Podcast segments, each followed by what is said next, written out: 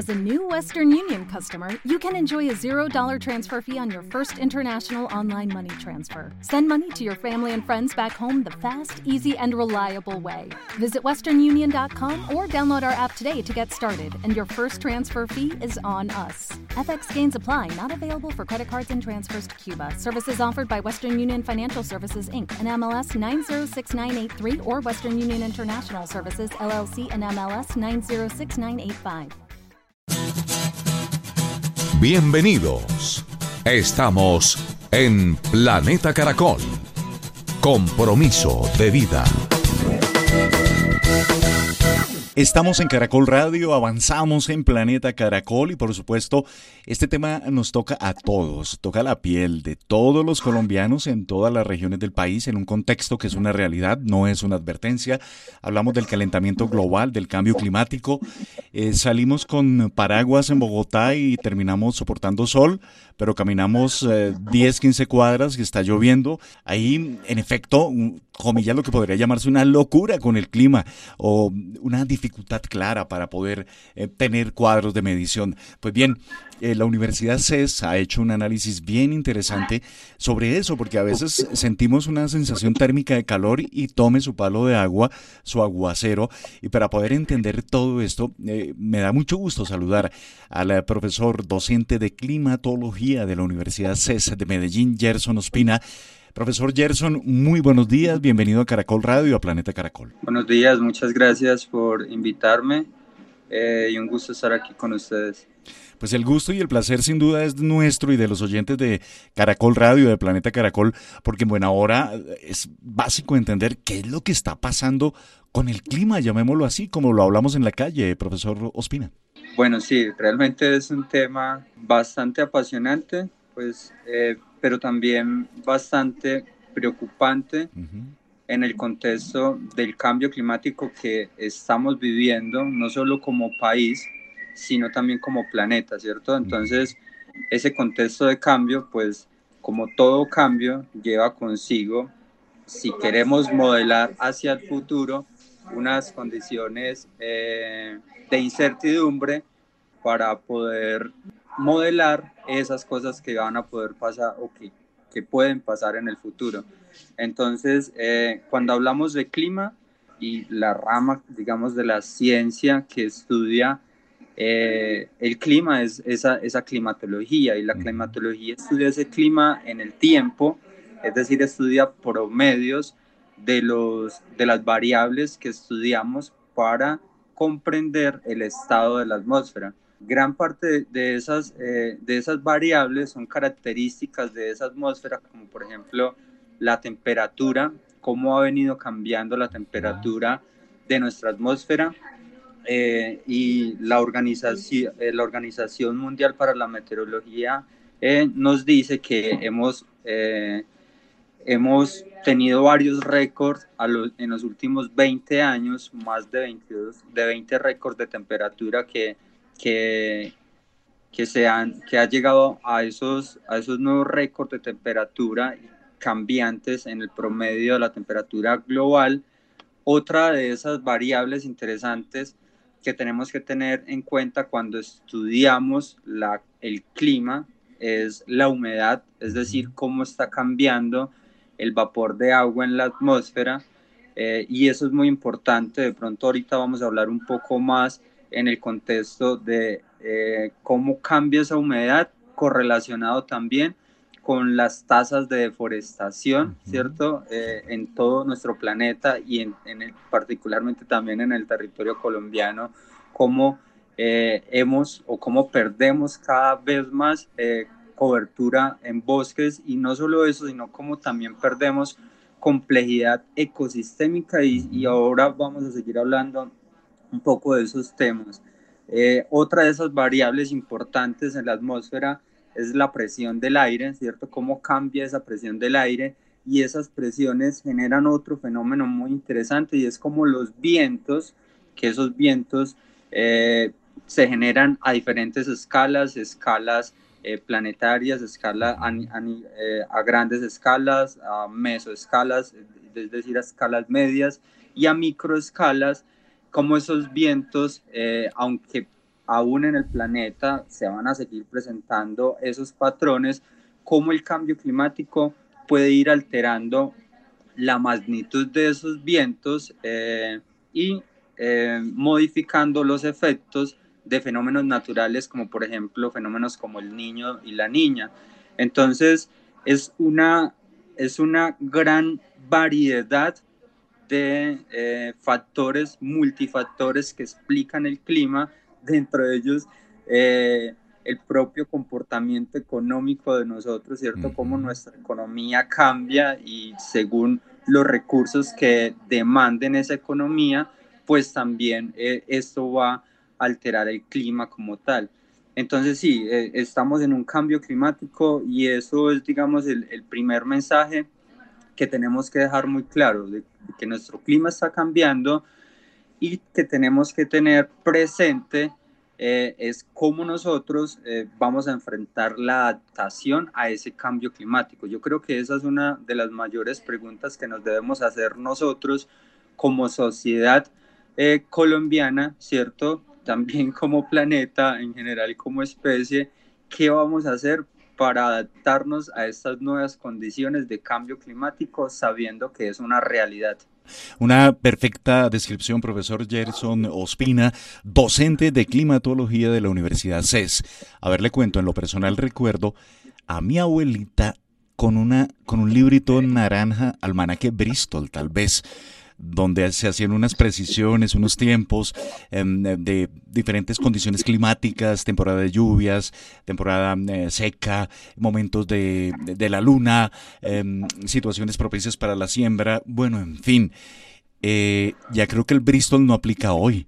Y ahora cuando ustedes, eh, la ciencia, miden con claridad temperatura, el vapor em, del agua en el aire, la presión del aire, los vientos, Em, el cambio ha sido evidente, profesor, y ese cambio nos debe llevar a reflexiones.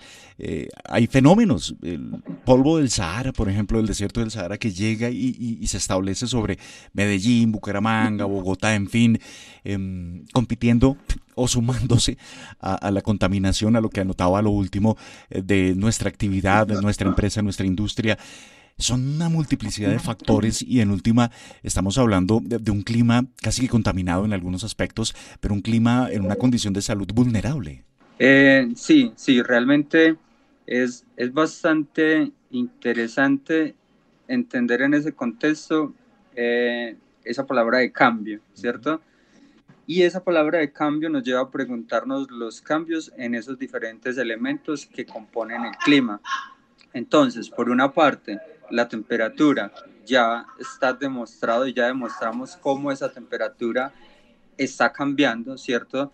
Eh, cómo esa temperatura, por ejemplo, en las urbes, en las grandes urbes, eh, como mencionabas ahora, eh, donde vives en, Bogotá o aquí donde yo habito, que es en Medellín, esas temperaturas son cambiantes y son islas de calor pues porque hemos cambiado esas estructuras de esos ecosistemas, simplemente piensa en ese ecosistema urbano donde nosotros habitamos, cómo eh, ha cambiado la impermeabilización, la impermeabilidad de los suelos, es decir, cómo un suelo ha perdido eh, su funcionalidad, donde un suelo ya no almacena la gran cantidad de agua, como lo podría hacer en un ecosistema poco intervenido, sino que gran parte de ese suelo se ha compactado. Al compactarse disminuye el agua que vaya a infiltrar o a entrar en él, aportando a la regulación hídrica. Entonces, si tenemos suelos impermeabilizados o en algún lugar o en algún grado eh, compactados, se pierde esa funcionalidad, gran parte de la funcionalidad ecosistémica de ese suelo y pues esto eh, puede estar alterando los fenómenos, eh, como te dije, regulación hídrica y eh, evidenciándose en fenómenos como por ejemplo inundaciones, ¿cierto? Y todo lo que conlleva socialmente una inundación en términos de, por ejemplo, seguridad alimentaria o desastres naturales. Entonces, eh, sí, realmente algo, uno de esos mensajes importantes es entender el contexto del cambio climático que estamos viviendo entender las consecuencias, ¿cierto?, de esos cambios climáticos, de esos cambios en el paisaje que hemos hecho, pero lo más importante es entender qué vamos a hacer, ¿cierto? O sea, esas soluciones hacia dónde estarían guiadas. Eh, te he venido hablando un poco de esas funciones ecosistémicas que se han perdido en gran medida. Cuando te hablo de un ecosistema, centrémonos en, esa palabra sistema, es decir, un conjunto de cosas interactuantes. Cuando hablamos de ecosistemas, esos elementos interactuantes son cosas vivas, ¿cierto? Es decir, eh, gran parte de esa biodiversidad, pero también que interactúan con elementos no vivos, pero necesarios para la vida, como lo son, por ejemplo, el agua, el suelo, el aire, y por ahí entran esos elementos abióticos que están cambiando y que estamos cambiando nosotros y generan gran cantidad de efectos en nuestro, en nuestro vivir diario. Entonces, entendiendo qué es ese ecosistema, ¿cierto? ¿Qué es esa interacción entre, entre todos esos elementos del sistema? Hemos perdido complejidad ecosistémica. Eh, un ejemplo eh, muy claro, cuando vas por, por caminando por Bogotá o cuando alguien va caminando por acá, por Medellín, los invito a, que comencemos a ver un poco más los árboles. Okay. Aunque, en un, aunque en un bosque, la arquitectura principal de un bosque está eh, estructurada por los árboles, un bosque es mucho más que árboles, ¿cierto? Es decir, hay plantas, por ejemplo, unas plantas que son llamadas plantas epífitas, que viven sobre esos otros eh, árboles y esas plantas no son parásitas de esos árboles, simplemente son plantas que viven sobre ellos, solo lo utilizan como soporte y eh, no, no, le generan ninguna, eh, ningún efecto negativo a, a, estos árboles. ¿A qué voy con eso? Es distinto tener un árbol totalmente, entre comillas, digámoslo así, desnudo, es decir, sin epífitas, y otro árbol con, con epífitas. Un ejemplo de esas epífitas son, por ejemplo, las orquídeas, ¿cierto? Tan bellas y ornamentales que las hemos utilizado. Esas, esas orquídeas viven algunas sobre otros árboles. Otro ejemplo de las, de las plantas epífitas son esas bromelias, que son como esas poncheritas que almacenan agua, ¿cierto? Las barbitas esas grises, las barbitas de Cristo que llaman, ¿pueden aplicar ahí? Eh, tienden en las ramas de los árboles y también como que acumulan mucha Ah, ok, podrían ser, sí. Eh, tilancias, hacen parte también de ese grupo de plantas epífitas. Entonces, ¿a qué voy con todo esto? Cuando tú encuentras un árbol totalmente lleno, ¿cierto? O con todas estas interacciones con otras especies y modelas. Lucky Land Casino, asking people what's the weirdest place you've gotten lucky. Lucky? In line at the deli, I guess. Aha, in my dentist's office. More than once, actually. Do I have to say? Yes, you do. In the car before my kids' PTA meeting. Really? Yes. Excuse me, what's the weirdest place you've gotten lucky? I never win and tell. Well, there you have it. You can get lucky anywhere playing at LuckyLandSlots.com. Play for free right now. Are you feeling lucky? No purchase necessary. Void where prohibited by law. 18 plus. Terms and conditions apply. See website for details. With the Lucky Land Slots, you can get lucky just about anywhere. This is your captain speaking. Uh, we've got clear runway and the weather's fine, but we're just going to circle up here a while and uh, get lucky. No, no, nothing like that. It's just these cash prizes add up quick. So I suggest you sit back, keep your tray table upright, and start getting lucky. Play for free at LuckyLandSlots.com. Are you feeling lucky? No purchase necessary. Void where prohibited by law. 18 plus terms and conditions apply. See website for details. la trayectoria de una gota de agua en un árbol, entre comillas, desnudo y un árbol con esa gran cantidad de epífitas, la gota, la, gota de agua demora mucho más tiempo en recorrer el árbol que tiene todas estas epífitas. Incluso en alguna de estas epífitas, como esas bromelias, se almacena esa agua y eso lleva a que la gota de agua no llegue tan rápido al suelo, ¿cierto? No vaya tan rápido a una fuente hídrica y no se almacenen todas a la vez en, un, en un río, por ejemplo, y genere inundaciones. Entonces, mira que esto nos está mostrando que cuando recuperamos esa complejidad ecosistémica, recuperamos funciones e, ecosistémicas. En este caso, una función de regulación hídrica que cumplen esas epífitas. Claro que las epífitas tienen muchas otras funciones, ¿cierto? Como por ejemplo hábitat para otros, para otros organismos, eh, fuentes de alimentos para otros organismos, pero lo que quiero que, que tengas o que tengamos presente en ese momento es que en los ecosistemas hay funciones y una de esas funciones es, por ejemplo, la regulación hídrica. Entonces, ¿cómo no, o en, qué, en qué tarea nos vamos a poner en ese momento a restaurar esas funciones que hemos perdido, por ejemplo, en esos ecosistemas urbanos? Aquí en la Universidad, por ejemplo, estamos eh, desde el año pasado tenemos un voluntariado de, de epífitas y hemos incorporado en los árboles de la universidad más de 600 especies que aportan a, a, esos primeros pilotos de cómo restaurar epífitas, ¿cierto? Y recuperando funciones ecosistémicas como la regulación hídrica, por ejemplo. Entonces, la pregunta en ese momento es cómo, cómo recuperar esas funciones y, y antes de recuperarlas, cómo no perderlas, es decir, cómo conservarlas, cómo conservar esas funciones. Entonces, eh, pues ya conocemos estos fenómenos, digamos que el cambio climático ya ha sido bastante estudiado y pues es unanimidad, eh, eh, por unanimidad aceptado por toda la, gran parte de la, mayor, de la comunidad científica, ya lo conocemos. te cuento personalmente pues que desde que soy profe en universidad por allá en el 2015, cada vez que se vienen estos fenómenos de, de, lluvia, las dos temporadas de lluvias que vivimos en, en gran parte del territorio colombiano y particularmente en el Valle de Burra, vivimos esos fenómenos de, de contaminación del aire, ¿cierto? Por el bloqueo convectivo que hay. Eh, eh, vivimos en un área geográfica particular que dificulta pues sacar todos esos contaminantes del valle y todos los años se me entrevistan para, la, para las mismas preguntas. Y por la misma época. y por la misma época, pero la pregunta que siempre espero es, bueno, ¿y, y cuál es el plan? ¿Cierto? ¿Qué vamos a hacer? ¿Qué vamos a hacer desde, desde lo individual? ¿Cómo cada uno de nuestro comportamiento individual de qué consumimos? Esa es la palabra clave.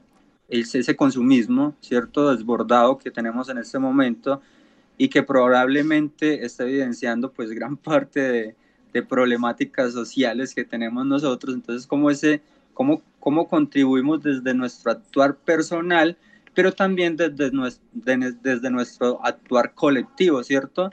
Desde decisiones eh, colectivas que tomemos que aporten a, a conservar y a restaurar todas esas funciones ecosistémicas y pues ahí es donde sale la importancia de, de, esa área, digamos que donde he trabajado estos años, que es la ecología, ¿cierto? Claro. Cómo esa ecología entiende los sistemas y esa ecología incorpora todas estas variables, incluyendo las variables sociales y económicas.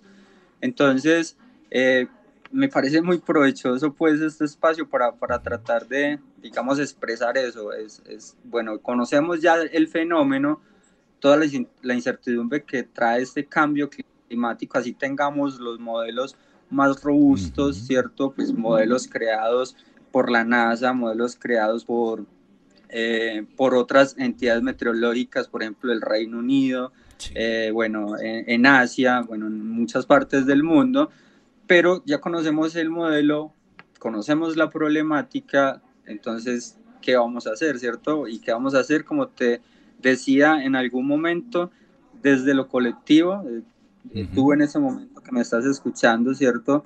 Eh, personalmente, ¿qué, ¿qué, vamos a hacer también, ¿cierto? Desde lo personal. Y yo creo que, que cuando estos temas comienzan a ser un poco más visibles y prioritarios para nuestra conservación como especie, incluso, ¿cierto? Aunque suene muy... Eh, dramático.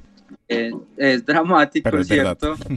Pero tenemos que preguntarnos también sobre eso, ¿cierto? Porque gran parte de esos cambios climáticos pues también ponen en vulnerabilidad nuestra seguridad alimentaria, por ejemplo, nuestra seguridad en, temas de salud, en, todo lo que ya se han escrito en, en varios artículos sobre la posibilidad de enfermedades emergentes debido al cambio climático, porque si cambia el clima, pues hay muchas especies que pueden moverse y esas interacciones pues con los humanos pues pueden estar cambiando con nosotros.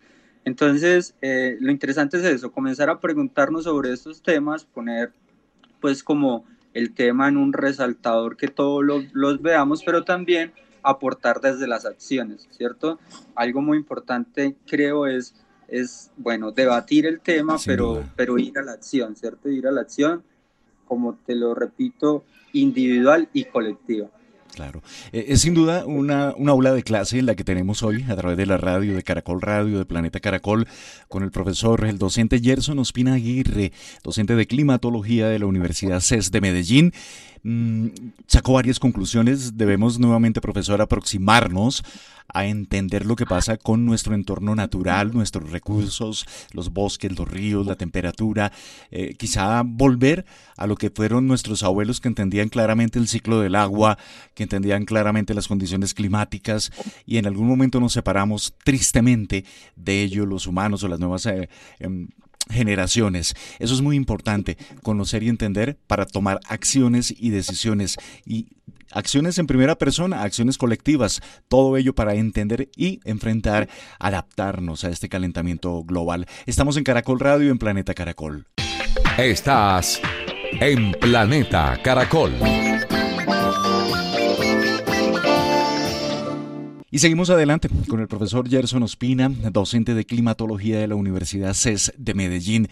El conocimiento y estas aproximaciones que, por ejemplo, hoy tenemos con miles de oyentes a través de Caracol, profesor Gerson nos permite em, entender que sí o sí Mucha gente dice, no, pero a mí no me afecta la deforestación, yo no tengo nada que ver, eso pasa por allá en la Amazonía, en el Putumayo, en el Bichada, qué sé yo, o las quemas que por tradición hay en, los llanos de nuestro país pero claro que tiene que ver con todos nosotros, porque profesor Ospina, también tenemos que tener claro ese concepto del ciclo del agua, que viene ese río volador desde la Amazonía, llega a la región andina, pues en Colombia tenemos la mayor concentración de población en, en los Andes, en nuestras tres cordilleras, y ese ciclo del agua se ve afectado, por supuesto, por la deforestación que no hemos podido frenar y también por esas quemas. Sí, sí, eh, tienes tocas un tema eh, bastante, pues que me apasiona bastante y que he venido, digamos, eh, trabajando también desde, desde la formación, pues, de los estudiantes aquí en la universidad y bueno, y lo que hago desde lo colectivo, desde también desde lo personal. Siempre me gusta explicar las cosas desde, desde la historia. Y eso está hay que bien. tener presente que nuestro planeta, ¿cierto? Gran parte de que tengamos vida en este planeta se debe a que tenemos un líquido muy interesante en él.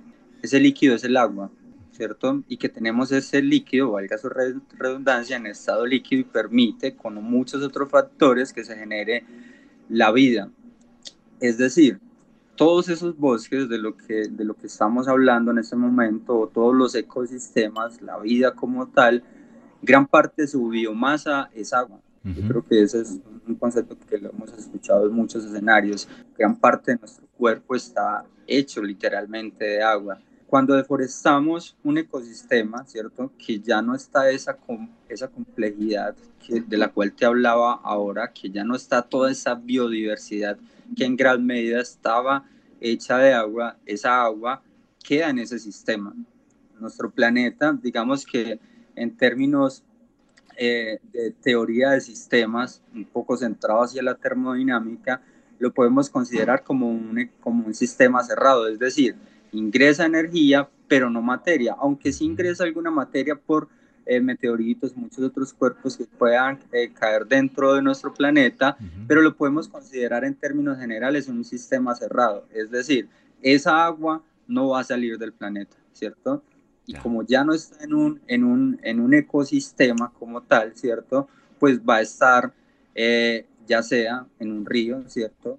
Desbordando esos ríos, en un océano, ¿cierto? Y ahí va un tema muy interesante, como ya hay modelos eh, que predicen cómo muchas ciudades importantes a lo largo de todo el planeta, que son costeras, que son puertos y que particularmente han sido muy importantes para nuestro desarrollo como humanidad, esas ciudades van a ser, y, mira ese término tan interesante, desplazados climáticos, porque el nivel del océano está subiendo. Entonces, como te decía, es agua que estaba en una complejidad de, ecosistema, de ecosistemas, no va a salir del sistema planetario, va a aumentar eh, el nivel del océano, ¿cierto? Y a lo largo de las costas viven una gran cantidad de comunidades que van a comenzar a ser desplazados climáticos y ahí es donde eh, de pronto es uno de los ejemplos para, para que veamos el gran ciclo del agua que tú eh, eh,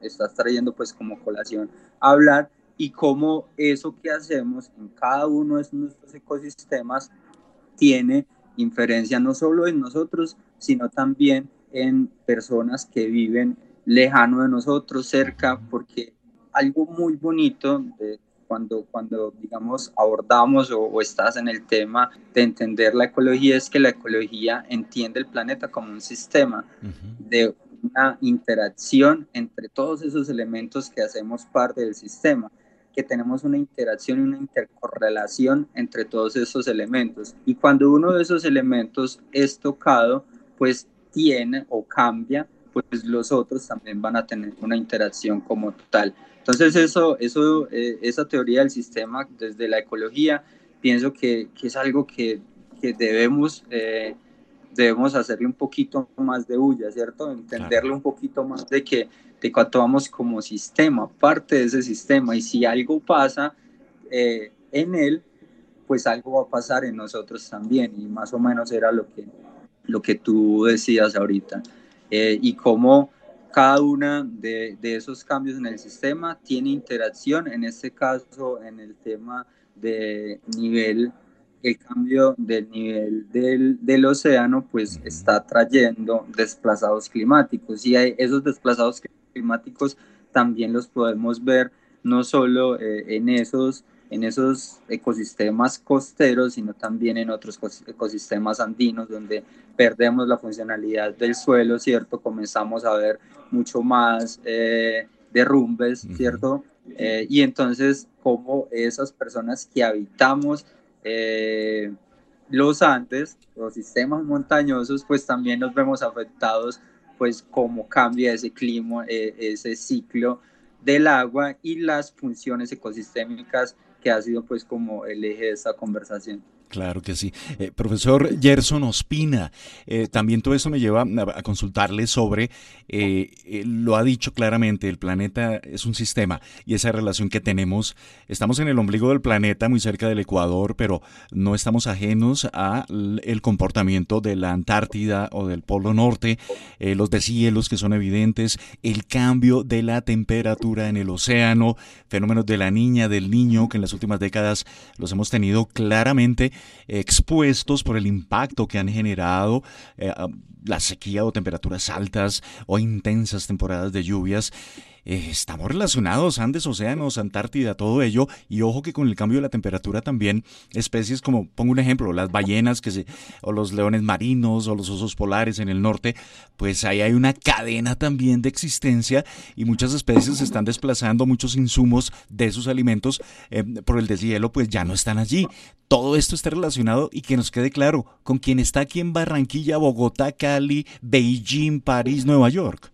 Eh, sí, sí, eso, eso sin duda eh, es, una, es una conclusión que, que, nos tiene que tener muy, pues que tiene que quedar muy clara para todos, eh, que hacemos parte de, de, ese sistema planetario, incluso hace poco nos citaban pues a una de las líneas estratégicas que, que, está definiendo la universidad para trabajar y aportar pues a, a los cambios sociales, y eso es una línea de biodiversidad, de cambio climático, biodiversidad, conservación y desastres naturales. Y en esa línea eh, definíamos eh, cómo se generan todas estas afectaciones y se daba el debate de, de, cómo de pronto, eh, aunque el tema, aunque el concepto de cambio climático por algunas organizaciones mundiales puede ser claro que no solo afecta el clima, a la atmósfera y a las variables de la atmósfera, pero de pronto el concepto de cambio climático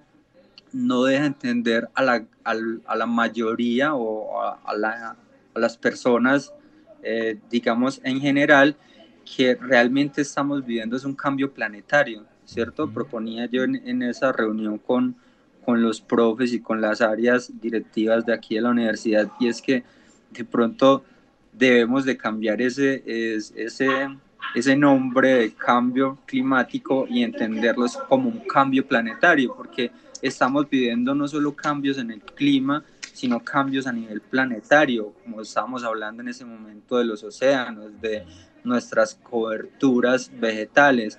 Gran parte del recurso, por ejemplo, eh, minero, lo estamos explotando en grandes magnitudes o aprovechando, digámoslo de alguna forma, ¿cierto? Eh, como gran parte de rocas, eh, por ejemplo, rocas carbonatadas, como son la caliza, en las cuales se almacenaba gran parte del dióxido de carbono, ¿cierto? Porque son rocas carbonatadas, carbonatos de calcio, que almacenaron durante miles de años dióxido de carbono. Ahora tenemos grandes eh, escenarios y áreas donde se hace la explotación de esas rocas, quedan descubiertas, se generan fenómenos de meteorización física y química que liberan nuevamente dióxido de carbono, ¿cierto? Entonces, como de pronto, pues ahí sí es como un debate que traigo de forma personal y es, eh, de pronto debemos pensar ya es en cambiar ese, ese nombre a, un cambio planetario para que lo entendamos mucho más como sistema y la magnitud de lo que estamos viviendo en este momento. Sin duda, sin duda, hay que trascender de, de, ese um, concepto acuñado, cambio climático, y trascenderlo a cambio planetario en el entendido del sistema, de lo que vivimos, del comportamiento de nuestro planeta. Eh, antes, minutos antes, profesor Ospino, usted nos hacía referencia a los suelos, y así como hay desplazamiento climático por cuenta del calentamiento en las zonas costeras, y puede suceder aún más, em, hay sitios en el planeta eh, donde la temperatura ya es invivible. Allí un humano, una especie, no puede vivir. La desertificación de la tierra, pues también va ligada a que no hay cómo producir alimentos. Y allí también tendríamos desplazados climáticos, pero por cuenta de sitios donde las temperaturas están extremadamente altas y de los récords, los 20 que usted me mencionaba al comienzo de esta conversación, profe.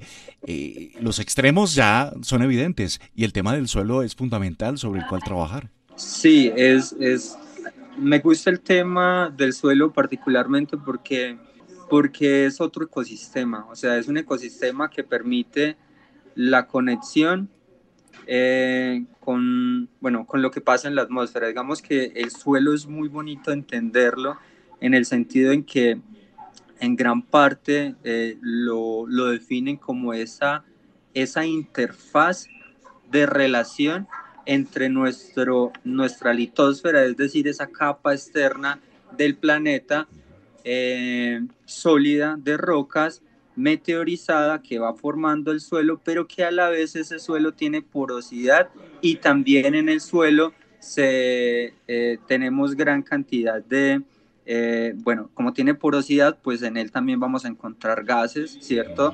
Y también vamos a encontrar líquidos eh, entonces el suelo también es, un, es, esa interfaz compleja donde está gran parte de nuestros, de nuestros ecosistemas, ¿cierto?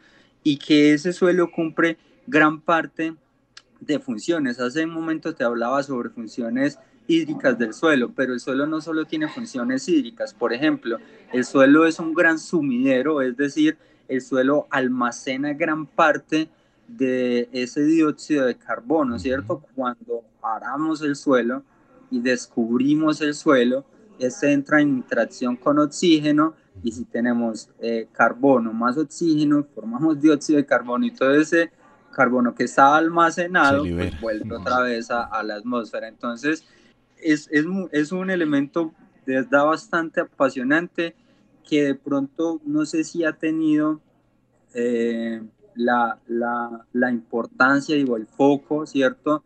De todos nosotros que caminamos sobre suelos, caminamos sobre suelos transformados todos los días cuando vas de tu casa a tu oficina o a visitar algún familiar, vamos sobre un suelo que ha sido transformado. Eh, es, es, muy bonita la experiencia cuando entras a un suelo de un bosque y comienzas a sentir cómo es distinto eh, de caminar sobre un suelo con todas sus funciones ecosistémicas, ¿cierto? Incluso de amortiguación, eh, y tú no te sientes eh, literalmente tan cansado de cuando caminas sobre un suelo con todas sus funciones a cuando caminas sobre un asfalto dando vueltas en un centro comercial. Entonces, es, es un tema muy, muy interesante ese del suelo porque pienso que interactuamos todos los días con él, pero no nos damos cuenta de cómo lo hemos transformado y cómo lo podríamos otra vez transformar para recuperar esas funciones ecosistémicas. Yo, digamos, utilizo eh, en esas clases que, que, doy de ciencias de la tierra, digamos, un poco hacia la geología para el estudio de los suelos, y les digo a veces a los chicos, y es que de pronto hemos sido muy adictos al asfalto.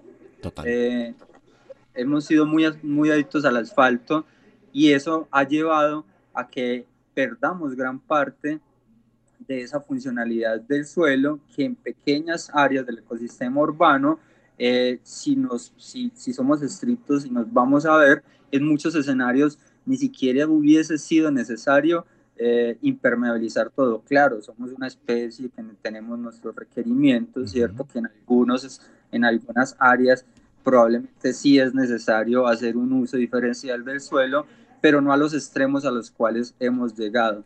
Eh, aquí en el Valle de Urrá, ¿cierto? Digamos que en, en, algunos escenarios se han comenzado a ver algunas transformaciones donde se ha venido recuperando gran parte de la permeabilidad de ese suelo. Qué bueno. Una avenida muy interesante aquí en Medellín y, muy conocida por gran parte eh, de la sociedad que se llama la Avenida La Playa, ¿cierto? Se ha recuperado en algunos lugares la permeabilidad y funcionalidad de ese suelo y son algunas aproximaciones de lo que podemos ir haciendo, ¿cierto? Lógicamente, todas esas transformaciones pues también tienen un contexto social, ¿cierto? Una transformación urbanística con una historia donde hay una gran cantidad de elementos, ¿cierto? Que en este caso ese factor social pues infiere mucho en cómo transformarlo y no solo cómo ir a intervenir, sino que eso se conserve en el, en el tiempo.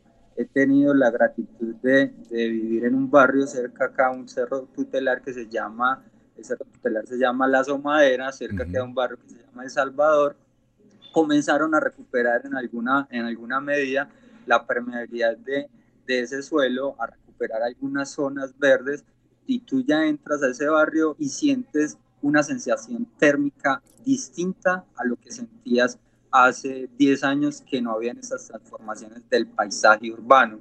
Entonces, eso es un gran ejemplo de que realmente sí se pueden hacer muchas cosas, ¿cierto? Pero que se necesita de lo que eh, decía en algún inicio de la conversación, y es pasar del discurso a la acción. Del discurso a la acción, sin duda. Profesor Gerson Ospina, me llega a, la cabeza un ejemplo. En Londres tuvieron que descanalizar, si cabe el término, un río que habían canalizado hace como 150 años por cuenta de, de los niveles de agua y están comenzando nuevamente a, a dejar llamémoslo, la, naturalidad que tome su fuerza y su vigencia. Acá, eh, lo que llamamos modernidad, de uh, quizás 50 años para atrás, decidimos canalizar las quebradas, las que bajan acá, pongo ejemplo Bogotá, en los cerros orientales, y por Dios, ahí creo que se estaban cometiendo graves errores por lo mismo de la compactación de, la tierra. Todos estos ejemplos los traigo porque han estado con nosotros a lo largo de años y nos van a permitir entender ese tema que hemos manejado hoy, el clima, el suelo, la temperatura, la humedad, eh, todo lo que nos toca a la piel. Eh, profesor, como en cualquier clase, ¿cuál sería la conclusión, la moraleja? El hecho contundente que debemos tener vigente cada uno de nosotros, todos los oyentes que lo han escuchado hoy en Caracol Radio, frente al entendimiento del clima, al entendimiento de los suelos, los océanos, el aire. ¿Cuál sería su conclusión? Eh, la conclusión más importante es entender que hacemos parte de ese sistema y que lo que esos cambios que sucedan pues van a tener por lo tanto una inferencia sobre nuestros comportamientos sociales tanto individuales como colectivos, y que esa misma, ese mismo efecto que tienen esos cambios sobre nosotros, paradójicamente es lo que nos puede motivar a actuar, y, y, esas, si me permite la segunda conclusión, actuar, ¿cierto? Entonces, eh, claro, actuar con argumentos, con bases científicas, con eh, ejemplos, como lo que nombrabas en Londres, en Alemania también se ha hecho, eh, pero cada escenario es particular y cada complejidad social es particular y cada ecosistema es particular. Y aunque podamos tener esos referentes, pues es necesario estudiar para el caso en particular cómo actuar, cómo actuar desde lo individual. Y, vuelvo y repito y recalco eso, ¿cierto?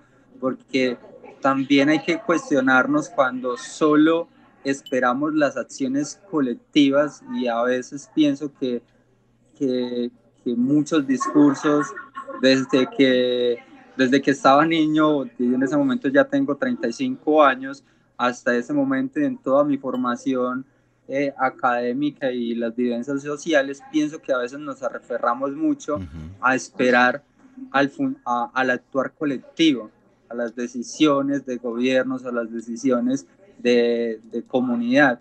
Y, y, aunque son importantes, ¿cierto? Demasiados importantes, son el otro eje, la mitad del otro eje, ¿cierto?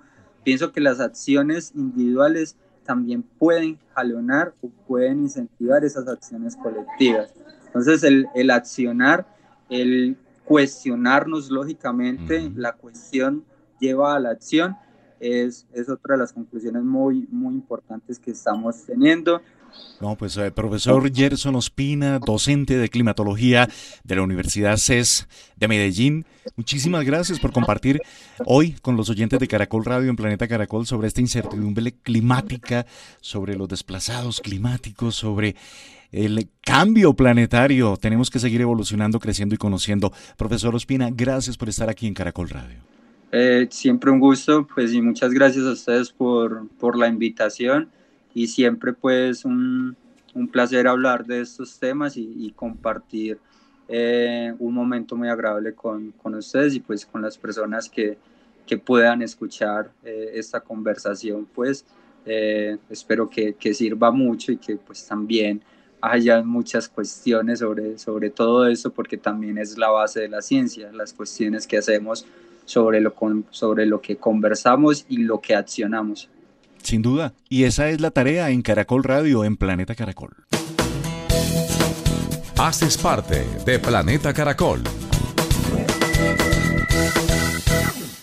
Lucky Land Casino asking people what's the weirdest place you've gotten lucky. Lucky? In line at the deli, I guess. Aha, in my dentist's office. More than once, actually. Do I have to say? Yes, you do. In the car before my kids' PTA meeting. Really? Yes. Excuse me, what's the weirdest place you've gotten lucky? I never win and tell. Well, there you have it. You can get lucky anywhere playing at LuckyLandSlots.com. Play for free right now. Are you feeling lucky? No purchase necessary. Void where prohibited by law. 18 plus. Terms and conditions apply. See website for details. O'Reilly Auto Parts puede ayudarte a encontrar un taller mecánico cerca de ti. Para más información, llama a tu tienda O'Reilly Auto Parts o visita oreillyauto.com.